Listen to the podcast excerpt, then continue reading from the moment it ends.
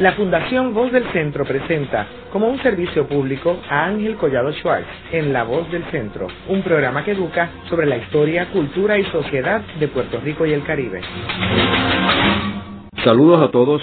En el programa de hoy vamos a discutir el deporte de los gallos y las galleras enmarcado en la obra literaria de Manuel Alonso, El Jíbaro. Hoy tenemos como nuestro invitado a Manuel Papi San Juan, eh, mi viejo amigo que es conocido en Puerto Rico como el pontífice de los gallos. Papi fue el fundador del Club Gallístico de San Juan y ha practicado el deporte de los gallos en Cuba, Santo Domingo, Venezuela, Perú y Panamá. Quisiera antes hablar un poco sobre Manuel Alonso, quién era él. Él es nuestro primer gran escritor. Él era un médico de profesión, nació en el 1822 y muere en el 1889. Y él escribe esta obra, que es una de nuestras grandes obras literarias en nuestra historia, que se llama El Jíbaro, que en realidad el jíbaro lo que es es lo que se dice un cajón de un sastre, porque tiene de todo un poco. Es un libro de texto variado y tiene prosa y hay algún verso y tiene distintas descripciones de las costumbres urbanas en Puerto Rico. Y entonces es una descripción fabulosa sobre qué era lo que pasaba en Puerto Rico en el siglo XIX. En términos de las costumbres, tiene cinco cuadros de costumbres en prosa, y cuadros son como una especie de escenas. Y uno de ellos es sobre los gallos y las galleras. Él describe los gallos de la siguiente forma. Dice, el gallo, animal célebre desde la más remota antigüedad, ídolo de algunas religiones, y de cuyo canto se valió nuestro Redentor para recordar a uno de sus discípulos su pecado. En ninguna parte es tan querido como en las Antillas. Hay una clase sobre todo llamado gallo inglés, que es el compañero inseparable del jíbaro. Así que el gallo y la gallera jugaron un papel importante en nuestra historia del siglo XIX. Papi, me gustaría que comenzáramos el programa enmarcando el deporte de los gallos, con sus antecedentes históricos. Eh, háblanos un poco, ¿cuándo es que comienza este deporte de los gallos? Bueno, Ángel, la jugada de gallo es tan antigua como la historia misma. Según los antiguos historiadores, las peleas de gallos se originaron en Asia, probablemente en la India o en la Himalaya. Los chinos ya jugaban gallos 1400 años antes de Cristo. Los gallos de Lidia vienen de una o más de las varias razas silvestres, pero se cree especialmente del gallo banquiva, ya que esa ave salvaje era sumamente parecida en su configuración morfológica a las razas actuales y eran fáciles de capturar y de domesticar. Eso nos lleva a la conclusión de que prácticamente todos los gallos de pelea provienen del mismo origen y las diferencias entre una y otra raza se debe a la selección y cruce científicos o naturales. El gallo de pelea llega a España a través de los moros, cuando invadieron ese país en el siglo VIII, introduciendo así sus gallos que a su vez descendían de los gallos persas. Se dice también que fue Carlos V el que lo introdujo a España, posiblemente de los gallos ingleses, ya procedentes presentes en Francia, y de los gallos belgas. Con tanta raza distinta en el país, los españoles se dedicaron a mejorar las razas existentes hasta el extremo de lograr un peleador excelente, de mucha calidad y bravura, de fama mundial como lo es el gallo jerezano. De España, los gallos pasaron a sus colonias a fines del siglo XVI, entre ellas Puerto Rico, Cuba, Santo Domingo. En Puerto Rico se viene jugando gallo desde el siglo XVII siendo lo que llaman los amuros del país descendientes, esos eran los de de los, de los traídos de Manila, que fue otra de las áreas que España colonizó y donde también llevaron los gallos. Algunos peleaban y otros huían, de ahí el nombre de Manilo, para los gallos cobardes que se huyen, o que venían de Manila. Con la introducción de los gallos españoles a, a fines del siglo XVII, se ha mejorado la raza hasta que hoy tenemos nuestros gallos clasificados entre los mejores del mundo, los de Puerto Rico. Como deporte, este, esta práctica o pasatiempo se promulgó oficialmente en Puerto Rico mediante un decreto del gobernador español don Miguel A. de Muesa, el 5 de abril del 1770. Ha atravesado por tres épocas, la época antigua, la época romántica, la época moderna. La época antigua data del, de abril, 5 de abril del 1770 hasta el año 1898 cuando la dominación norteamericana trajo consigo la prohibición del deporte. O sea que esa es la época que Manuel Alonso describe en su libro El Jíbaro, ¿correcto? Sí, porque esa es la primera época donde se practicaba antes de ser reglamentado, antes lo practicaba como lo que entonces se creía era una práctica autóctona de los jíbaros puertorriqueños. Ahora, siempre envolvía el, el elemento de dinero y de apuesta. Bueno, siempre envolvía el elemento de rivalidad deportiva, de competencia, se apostaba muy poco. Pero aún así, en una época, un gobernador español lo prohibió porque los empleados dedicaban tiempo a los gallos y usaban el dinero, sobre eso usaban su dinero para eso. El deporte de, de gallos se promulgó oficialmente en Puerto Rico por medio de un decreto del gobernador español don Miguel de Muesa el 5 de abril de 1770, como yo expliqué antes. Este gobernador tenía intención de suprimirlo, pero por no ganarse el desagrado del pueblo autorizó la jugada de gallo y decretó una contribución equivalente a 6 dólares norteamericanos por permiso para operar una gallera. Esta acción legalizó la riña de gallos por primera vez en Puerto Rico.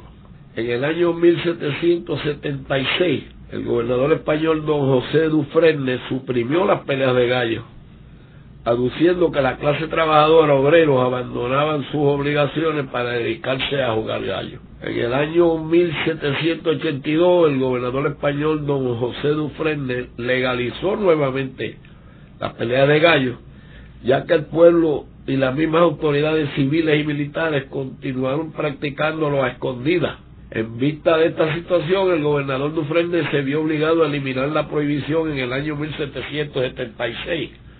De eso es que habla Alonso, de las épocas donde estuvo practicándose con autorización de los gobernantes.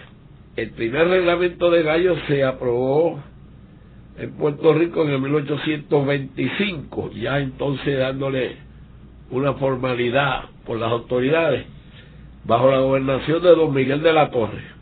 Este gobernador le dio especial atención al deporte de gallo y en una asamblea convocada por él de la Torre se redactó el primer reglamento. En el año 1899, el segundo gobernador militar de Puerto Rico, general Guy Henry, prohibió las peleas de gallos, aduciendo crueldad contra los animales y este señor no comprendía que el gallo de pelea por instinto, si no existiera el deporte que conocemos como peleas de gallo, siempre pelearía contra sus congéneres. Es muy probable que el general Henry desconociera que George Washington tuvo la banca de gallo más grande de las colonias norteamericanas, que Jefferson y Jackson criaban y jugaban gallos y que estos tres deportistas llegaron a ser presidentes de los Estados Unidos. Como si fuera poco otro presidente, Abraham Lincoln, fue un gran juez de valla. Actualmente, como secuencia de esos tiempos, hay en los Estados Unidos cinco estados en los que se permiten celebrar peleas de gallos legalmente, en Arizona, en Luisiana, Missouri, Nueva México, en Oklahoma. También se permite jugar gallo en West Virginia y Kentucky ya que no hay legislación que lo prohíba. La facultad de prohibir o autorizar peleas de gallos en los Estados Unidos de América es un asunto más estatal que federal.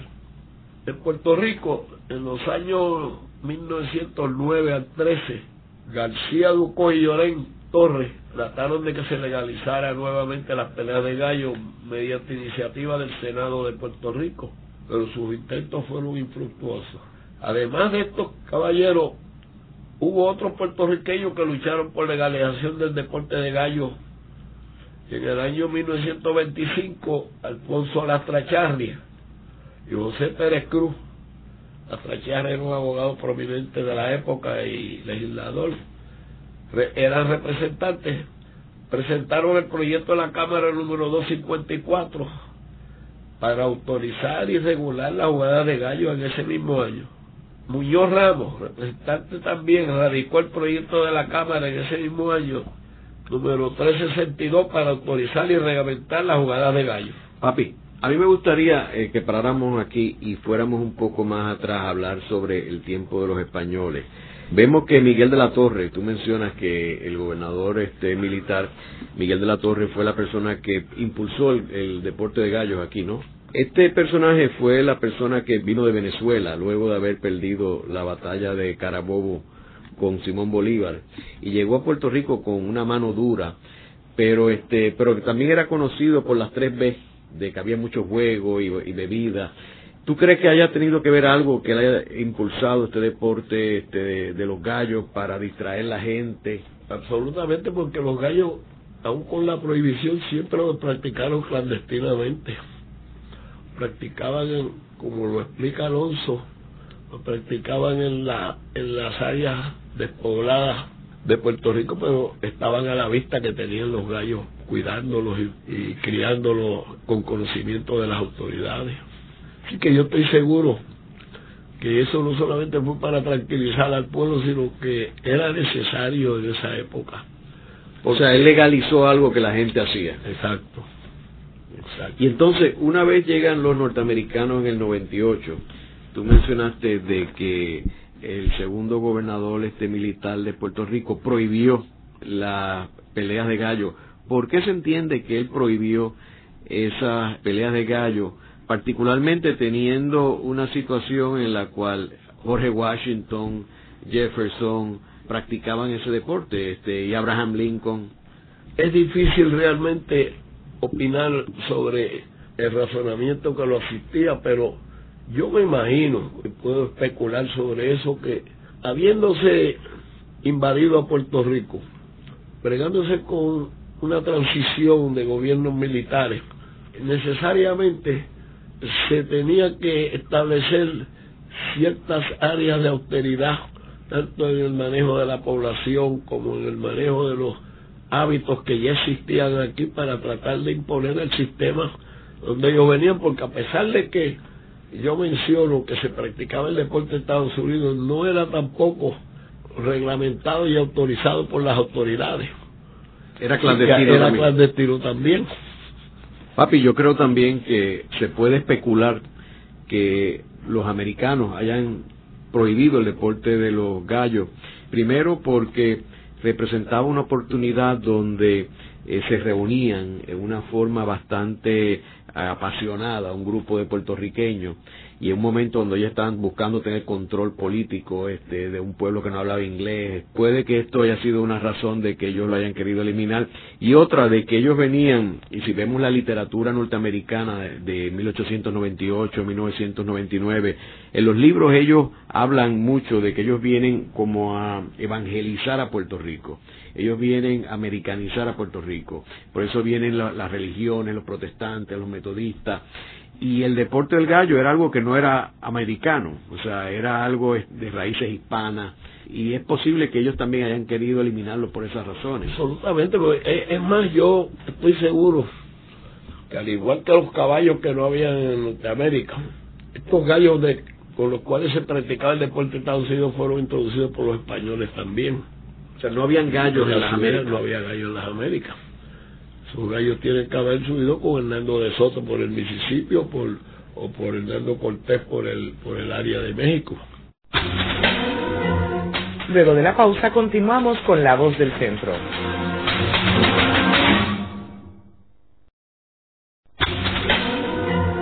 Están escuchando a Ángel Collado Schwartz en La Voz del Centro. Ahora pueden accesar a toda hora y desde cualquier lugar la colección completa de un centenar de programas transmitidos por La Voz del Centro mediante nuestra página cibernética www.vozdelcentro.org. Continuamos con el programa de hoy titulado Los gallos, las galleras y Manuel Alonso. Hoy con nuestro invitado Manuel Papi San Juan el pontífice de los gallos en Puerto Rico. Yo quisiera en este segmento eh, leer una sección de la escena número 7 del libro El Jíbaro de Manuel Alonso, titulado La Gallera. Dice Alonso, Puede pasar un pueblo de la isla de Puerto Rico sin espectáculos públicos de toda clase, y si fuera preciso, sin alcalde, regidor, ni nadie que gobernase en él, pero jamás pasaría sin un ranchón grande, cubierto de teja yagua o paja, en cuyo centro hay un círculo de ocho o diez pasos de diámetro, formado de tablas, con una gradería alrededor hecha de lo mismo.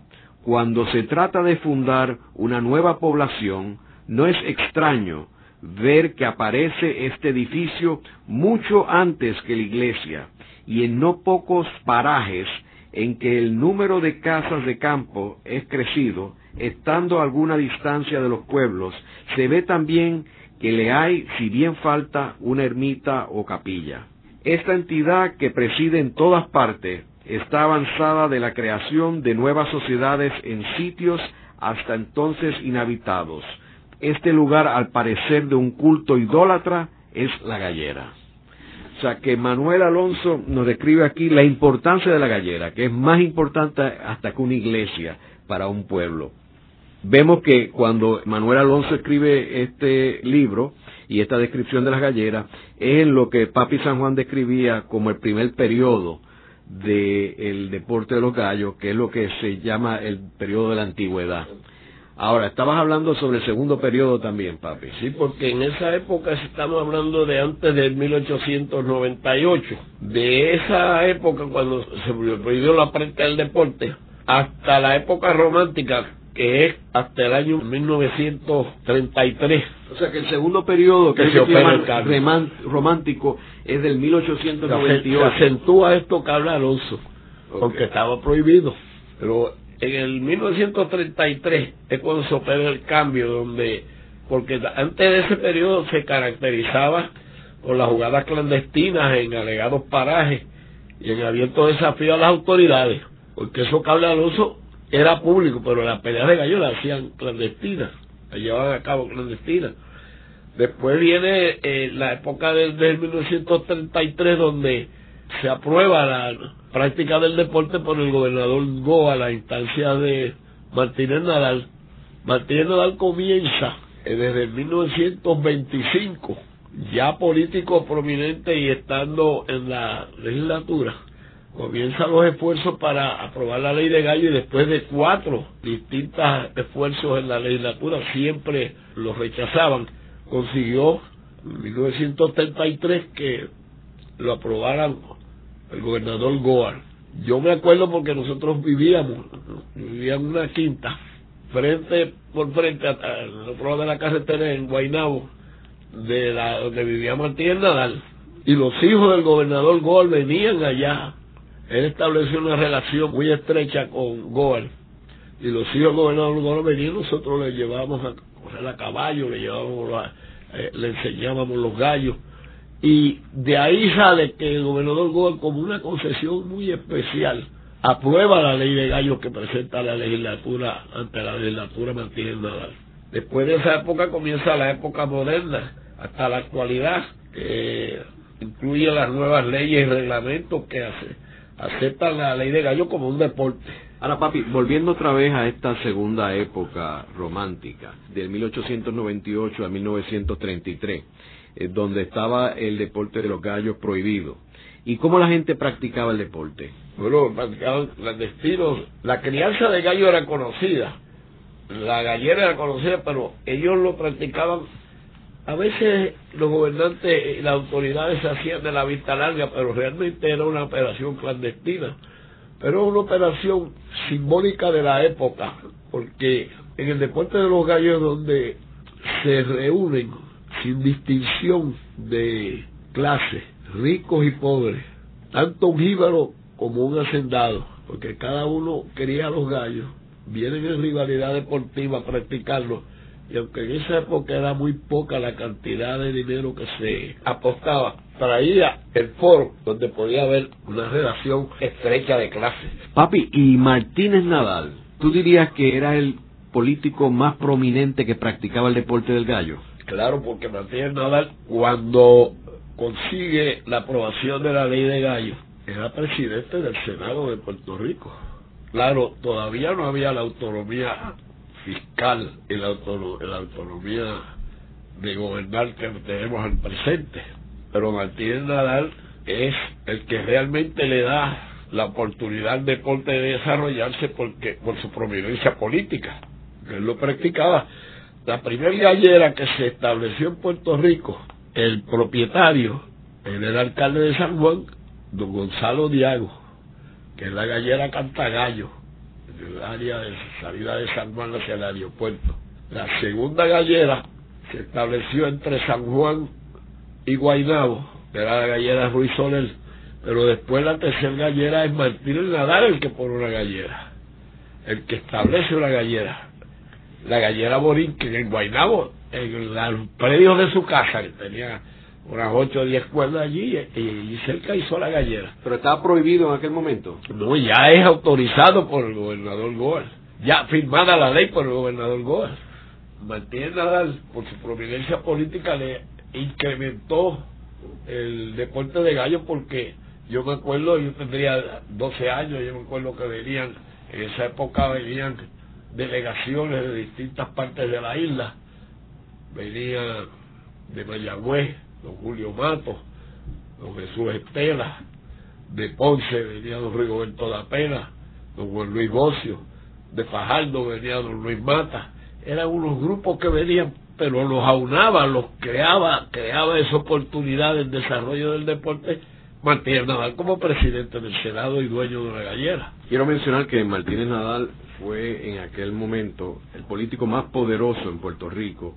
Él tiene un control casi absoluto de la legislatura y le causó grandes problemas con algunos otros políticos, particularmente con William D. Leahy, cuando vino a Puerto Rico como gobernador nombrado por el presidente Roosevelt. Así que estamos hablando de una de las personas más prominentes en la década de los 30 en Puerto Rico. Ese es realmente el padre de, del deporte de los gallos en la época moderna. De ahí es que se desenvuelve el deporte hasta lo que es ahora, que es una cosa totalmente distinta a lo que Alonso vio y describe en sus escritos, porque ahora el deporte de gallo pasó de una afición, de un pasatiempo, de una rivalidad deportiva a un comercio, a un comercio extraordinario, muy poco conocido, quizás por la naturaleza del deporte muy poco conocido o dado a conocer, muy poco dado a conocer por las autoridades y por el pueblo. Porque llegado a esta época, por ejemplo, para que tengas una idea de cómo se desarrolla ese deporte, en el año 2003 se echaron 191.465 peleas de gallo. En el 2002 se echaron 167.000 985 peleas de gallo. En Puerto Rico hay una cosa extraordinaria en lo que respecta a la práctica del deporte que no es muy conocida. En el año 2000 habían 112 galleras. Galleras de primera clase en las áreas urbanas, galleras de segunda clase, galleras de tercera clase en las áreas rurales. Hubo 6.664 jugadas de gallo se echaron 165 mil peleas de gallo. Las postas fueron 40 millones. 40 millones 303 mil 688. La asistencia fue de un millón noventa mil personas. En breve continuamos con La Voz del Centro por WKQ Radio Reloj.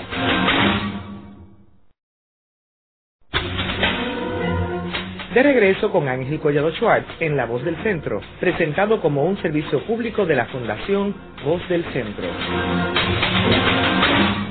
Continuamos con el programa de hoy titulado Los gallos, las galleras y Manuel Alonso. Hoy con nuestro invitado, Manuel Papi San Juan, el pontífice de los gallos en Puerto Rico.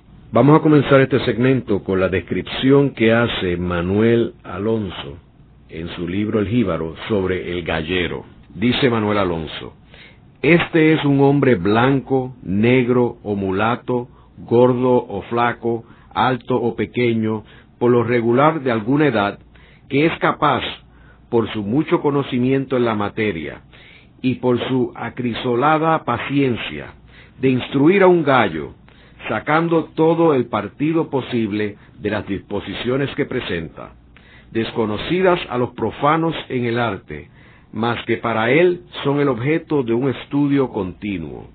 Debe además ser vir probus en toda la extensión de la palabra, pues a su rectitud se fían grandes sumas. Papi, ¿tú dirías que esta descripción del gallero que hace Manuel Alonso en el siglo XIX está vigente en nuestros tiempos? Ha sido constante. El deporte de caballero es una cosa increíble en este mundo moderno donde todavía se mantiene esa tradición, esa rectitud, esa manera de conducirse entre los practicantes del deporte es extraordinario. En una gallera las apuestas se concertan entre los que están asistiendo a la gallera. Los dueños de los gallos depositan la posta del gallo, la cantidad con la cual están llevando a cabo la riña de ellos. Y esa la tiene un juez, la mantiene un juez para entregársela al dueño del gallo ganador. Pero en todos los asistentes están en esa gallera, entre todos los asistentes se concertan apuestas. Y esas apuestas son de boca y se llevan a cabo de una forma sencilla. Está peleando un gallo rubio y un gallo blanco. Oye, rubio, 100 dólares. Contesta una persona desconocida. Van. Ahí terminó la concertación de la apuesta. Cuando termina, el perdedor viene le entrega al ganador, al con quien concertó la apuesta, la cantidad apostada. Es un ruido ensordecedor porque ese que estoy hablando es una. Hay 200 personas a la vez intercambiando apuestas. Es una cosa que desafía la imaginación pensar cómo puede toda esa cosa sin máquina de contabilidad, sin sistema, y termina la pelea y usted ve toda la gente entregándose los dineros. Se mantiene esa tradición porque aunque ocurren muy infrecuentemente situaciones de confusión o de malicia, arguyendo alguno de ellos que ese no fue la apuesta que hizo, son muy infrecuentes y cuando eso ocurre, usualmente destierran del deporte a esa persona y luego concertan más apuestas con él. Yo recuerdo, este, aunque yo no practico el deporte de los gallos, pero haber visitado galleras y, recuerdo una vez que la visitamos juntos y a mí me impresionó muchísimo toda esa dinámica de las apuestas y cómo la gente mantiene su palabra. No existe ninguna evidencia de que tú este, has hecho una apuesta, solamente tu palabra y es increíble que en el Puerto Rico del siglo XXI todavía esa es una de las pocas áreas donde la palabra de eh, la persona tiene un valor sin colaterales, sin firmas, ni, ningún tipo de documentación escrita. Es realmente donde se ve la continuidad de la tradición palpable. Se percibe claramente que viene desde el tiempo de que escribe Alonso de los Jíbaros, aunque esa era característica del jíbaro puertorriqueño los puertorriqueño era un hombre de palabras, pero en este mundo moderno que existe ahora, donde se ha disminuido considerablemente los valores de esa naturaleza, es significativo que se mantiene en este deporte. Se mantiene la palabra de caballero. Papi, y háblanos un poco sobre la cría de gallo y cómo el elemento de los genes de los gallos y cómo tú sabes quién es el padre, quién es el abuelo de los gallos. Eso es una cosa maravillosa porque de ahí viene el entusiasmo tan extraordinario por los gallos, porque los gallos en los cruces y en la cría de gallos se persigue criar el super gallo y lo mismo tiene acceso a eso una persona de pocos medios como lo tienen los grandes terratenientes o hacendados. El deporte de gallos crea un entusiasmo por crear el super gallo. Algunos más eruditos, más preparados, pues usan las reglas de cruce de gallo de Mendel, donde a través de los cruces la, la, mezcla de genes se va creando un gallo superior. Pero todos tienen acceso a eso. Y de ahí viene un entusiasmo sin límite donde desde que está la gallina con los pollitos está soñando el que lo cría con que está criando el super gallo, porque tiene un gallo de, hizo una pelea famosa, tiene una gallina de un hombre que es un gran criador, y él no tiene que invertir una gran cantidad de dinero para crear ese super gallo. No es como otros deportes que requieren grandes cantidades de dinero para practicarlo. Y como el gallo viene de un huevo, el huevo viene de una gallina, y una gallina con un gallo cría 12, 12 pollos en 8 meses.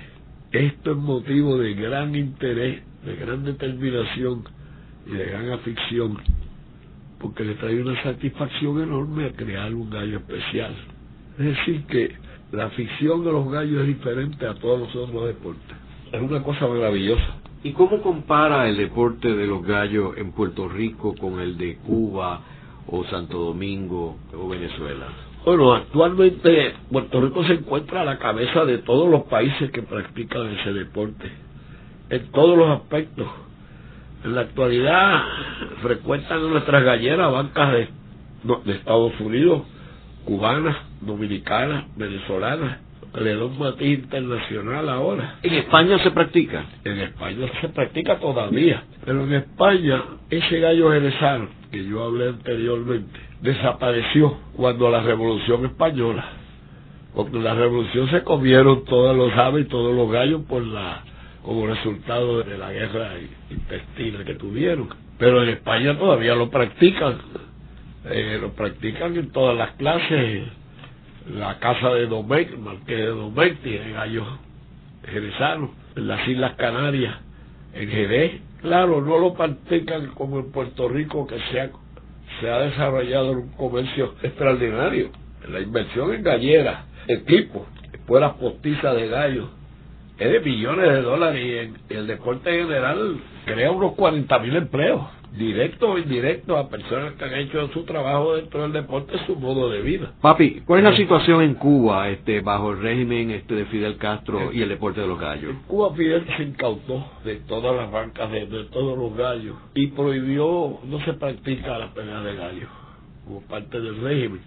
Pero sí él cría gallos para obtener divisas y los vende de aquellas razas especiales que dejaron los que lo practicaban y los vende fuera de Cuba, en México.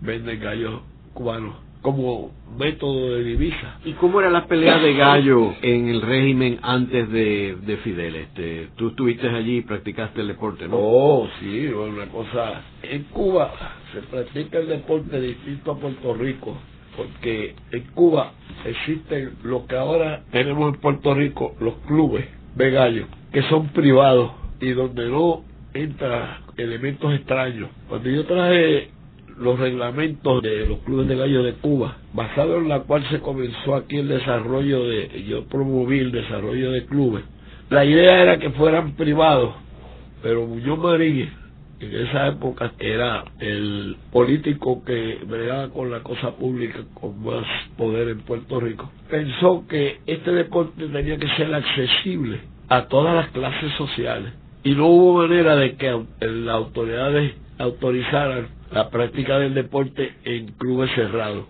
Así que aquí hay miembros de esos clubes, pero tienen que tener abiertas las puertas para darle acceso a todas las personas que quieran ir a la gallera y que quieran practicar el deporte de gallera.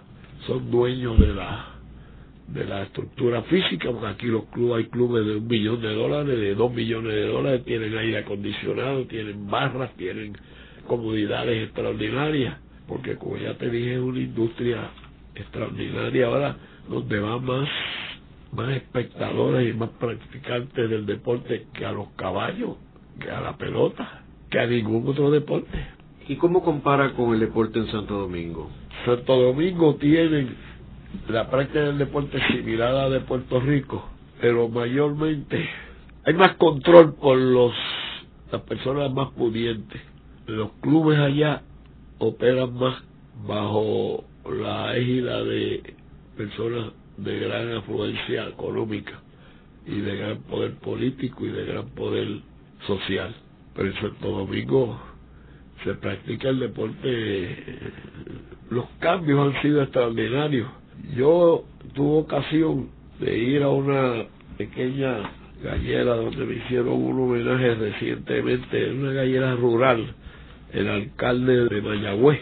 Y me asombré de que todavía en las galleras rurales, aunque yo las visito con alguna frecuencia en mi carácter de presidente de la comisión que regula este deporte, adscrita a la Administración de Parques y Recreos, pero me asombré de que todavía hay galleras rurales donde afluye un pueblo y se mezcla un pueblo tal como lo hacían hace 50 años, 1933.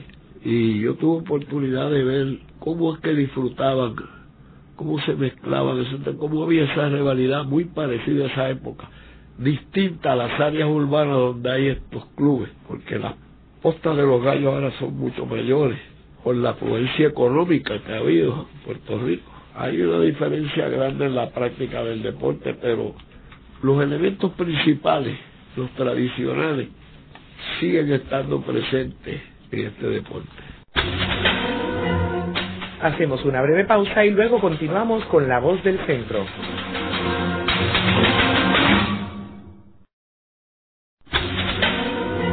Continuamos con la parte final de La Voz del Centro con Ángel Collado Schwartz. Pueden enviarnos sus comentarios o sugerencias a través de nuestra página cibernética en www.vozdelcentro.org. Continuamos con el programa de hoy titulado Los gallos, las galleras y Manuel Alonso. Hoy con nuestro invitado, Manuel Papi San Juan, el pontífice de los gallos en Puerto Rico. Manuel Alonso en el Jíbaro en su escena número 7, titulada La Gallera, comenta de que el jíbaro es un gran criador de gallos. Él dice en su escrito El jíbaro, bastará decir que muy raro es el jíbaro que no cría gallos de buena casta, que muchos pasan todo el domingo en la gallera y que algunos vuelven a su casa por la noche sin llevar la carne que habían ido a comprar al pueblo para toda la semana siguiente, porque les tentó algún pati amarillo o coliblanco. Mas, ¿a qué detenernos en otras cosas cuando una simple relación de un desafío basta y sobra a nuestro propósito? Obviamente, en nuestra época actual, pues no todo el mundo juega eh, gallo, aunque ha habido un crecimiento, papi, como estabas mencionando, y estabas comentando ahorita sobre las mujeres que es algo que obviamente en los tiempos de Manuel Alonso no había mujeres jugando gallo, porque él se limita a toda la descripción al jíbaro. ¿Cuál es la situación del papel que juegan las mujeres en el deporte de gallo? Bueno, no hay una afluencia grande de mujeres en los gallos, pero desde la época de Martín Nadal, cuando se hizo la primera gallera, era ya una cosa distinta a la que describe Alonso tenía comodidades, tenía baños, tenía cosas especiales. Venían mujeres a unos palcos. De esa época en adelante ha habido la práctica, hay mujeres que van, yo diría que no es un número grande, pero sí hay mujeres que por razón de sus padres o sus hermanos o su, han venido en contacto con el deporte y van a la gallera y son respetadas y atendidas igual que si fueran eh, a pesar de que se trata de un deporte bien machista, porque este es un deporte donde es difícil de describir, pero es un deporte donde, aunque no se es participante directamente como dueño del gallo, la emoción que envuelve la pelea, la participación interior del hombre en ese combate que está llevando el gallo que crió, el gallo que, el super gallo que él llevó a la gallera, con el afán de que sea el super gallo, el que está llevando la pelea es el hombre, no es el gallo. Y se presencian unos cambios radicales en la conducta de los participantes. Por ejemplo, médicos de modales muy comedidos, personas que usualmente no se expresan con entusiasmo ni violencia, en los gallos se transfiguran y son otra persona porque el que está peleando es el dueño, no es el gallo. Y hay mujeres que van relacionadas con galleros que le gritan a los gallos y hacen apuestas igual que los hombres. Papi, ¿y cómo tú definirías la frase que usa eh, Manuel Alonso que dice pica gallo? que luego José Miguel Agrelot, en su personaje Don Cholito, inmortalizó con lo de pícalo gallo. ¿Qué es esa frase? Bueno, lo que ocurre es que la pelea de gallo es un movimiento continuo y perpetuo en el combate. Y cada picada del gallo va definiendo o decidiendo la pelea. Las reglas ahora, atendiendo a los requerimientos de los que lo consideran crueldad, deporte cruel, las peleas de gallo están reguladas en forma tal que una pelea de gallo dura 15 minutos. Si un gallo toca con el pecho la arena de la talanquera, perdió por un minuto. Está un minuto allá, perdió. Si un gallo, de, si los dos dejan de pelear por un minuto, estable la pelea. Distinto a la época de Mans, de que está hablando Alonso, donde la pelea duraba todo el día, hasta que un gallo se rindiera. Después se redujo a una hora, después a media hora, ahora es 15 minutos. En esa pelea el dueño dice pícalo gallo porque cada movimiento de ese gallo lo está haciendo él interiormente es una emoción intensa que solamente la pueden percibir si visitas una gallera y oyes lo que ocurre. Papi, si vemos el último pensamiento que nos introduce Manuel Alonso en su escrito sobre la gallera, él termina este escrito diciendo, hemos llegado al punto en que el lector aguarda que le diga mi modo de pensar acerca de la gallera. Yo reconozco la oportunidad de su deseo, pero no puedo complacerle cual quisiera, porque es cuestión más difícil de resolver de lo que al pronto parece. En efecto, ¿qué puede contestarse a la pregunta de si el juego de gallo es útil o no? Diremos que como causa de la comunicación de unos pueblos con otros, como medio de que circule el dinero y como mero pasatiempo en los días festivos, no hay duda que lo es. Mas como ocupación, como camino que puede conducir a otros vicios y como ocasión de perder el dinero destinado al sustento de una familia es altamente perjudicial. El tiempo resolverá el problema y yo me atrevo a esperar que cuando haya otras diversiones públicas y a medida que adelantemos se irá perdiendo esta costumbre hasta desaparecer completamente. ¿Qué tú crees de eso que dice Alonso? Bueno, yo concurro con él en parte de lo que él evalúa.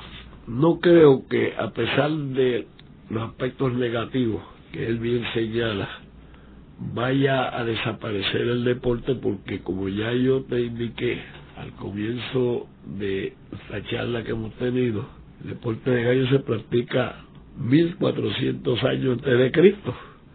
Quiere decir que ha sobrevivido toda esa época teniendo esos defectos que señala él que se han acentuado más en la época moderna. Pues yo concurro con él que debía de regularse el deporte al extremo de que no afecte el bolsillo a los extremos que él señala, que no conduzca a otros vicios, como lo es el de beber en exceso, como lo es el de jugar el dinero que legítimamente le hace falta para su familia Desgraciadamente esa es la conducta humana. Yo tengo gran amor por los gallos, los amo por lo bello que son, porque representan simbólicamente una serie de cualidades que debía tener el hombre, como la perseverancia, la dedicación al combate hasta la muerte, la gallardía, la belleza de sus plumas. El gallo es un animal, es un ave que tiene cuando está con las gallinas puede venir un toro y le brinca el toro arriba para proteger los pollitos.